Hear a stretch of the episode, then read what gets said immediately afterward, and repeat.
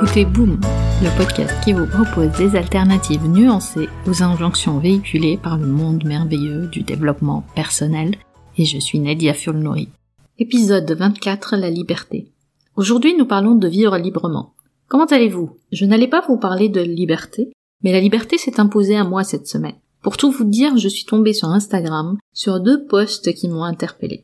Le premier, c'est celui d'une famille qui a choisi de partir à l'autre bout du monde pour ne pas être confinée en France.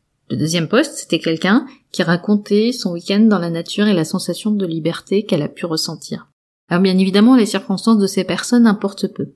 Mais sans le vouloir, elle véhicule un cliché sur la liberté, celui d'être libre de ses mouvements pour ressentir la liberté.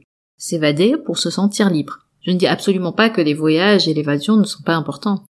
Mais ça me fait réfléchir aux idées d'évasion et d'acceptation. Elles sont connectées, vous savez. Nous essayons d'échapper à ce que nous pouvons accepter. Parce que ce qui est intéressant, c'est notre définition de la liberté. Bon, il faut dire qu'avec les restrictions depuis un an maintenant, on peut très vite se sentir privé de liberté. Mais je trouve cela réducteur du concept même de liberté. Si vous pensez que vous êtes libre parce que vous pouvez vous déplacer où vous voulez, je n'envie pas votre sentiment de frustration depuis 2020. Les implications pour cette dernière année sont évidentes. Beaucoup d'entre nous se sentent coincés dans leur propre environnement physique, ou même coincés dans leurs propres esprits. Nous sommes humains. Nous avons des besoins psychologiques, émotionnels, spirituels, mais parfois d'évasion. Et l'acceptation est une partie importante de la vie. Cela nous aide à nous sentir en pleine présence et en quelque sorte libres. Et quand nous acceptons les choses, nous n'avons pas besoin de leur échapper. J'ai pensé à ce documentaire qui m'a beaucoup marqué il y a plus de dix ans maintenant.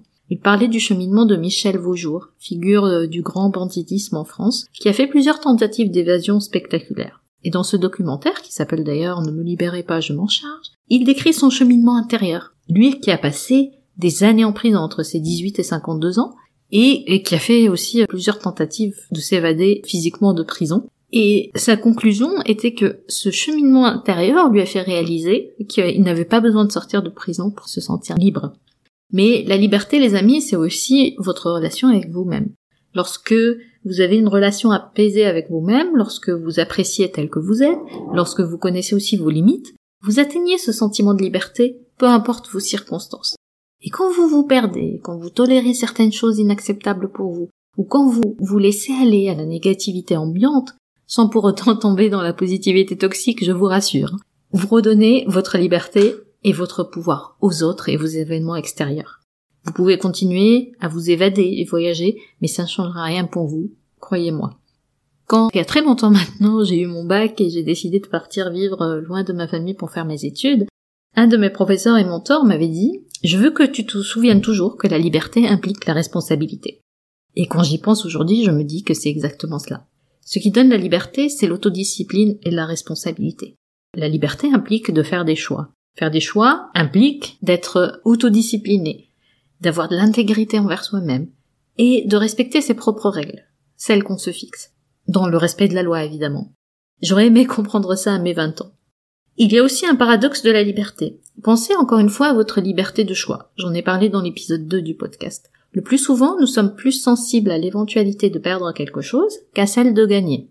Regardez autour de vous, le nombre de choix est illimité, même dans la vie quotidienne.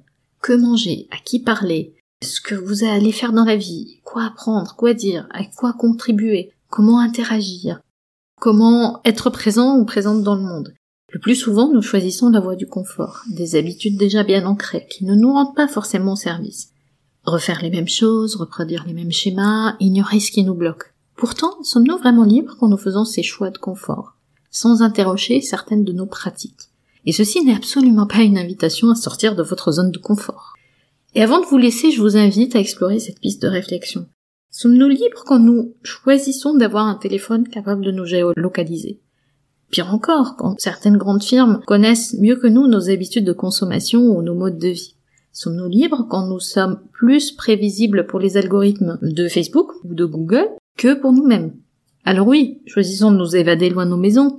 Il paraît que c'est ça la liberté. Pour conclure, rappelez-vous que ce n'est pas parce que vous appliquez les bonnes méthodes que le bonheur vous est dû. Vous retrouverez les notes et les liens vers les références citées dans l'épisode sur boom.sofrelab.com. J'ai hâte de vous parler vendredi prochain sur votre application de podcast préférée. En attendant, nous pouvons continuer la discussion. Vous pouvez me retrouver sur mes réseaux sociaux via nedia.sofrelab.com. Ah, juste une dernière chose. Je compte publier des épisodes supplémentaires en bonus de façon moins régulière. Le meilleur moyen de vous assurer de ne rater aucun épisode est de vous abonner sur la plateforme de votre choix pour recevoir une notification à chaque fois que je mets en ligne un épisode. Et si ce podcast résonne en vous, vous avez plusieurs moyens de le soutenir, juste en en parlant autour de vous, en le partageant sur vos réseaux sociaux ou en mettant 5 étoiles sur Apple Podcast et un petit commentaire ça fait toujours plaisir. Un grand merci pour votre soutien et à très vite sur Boom.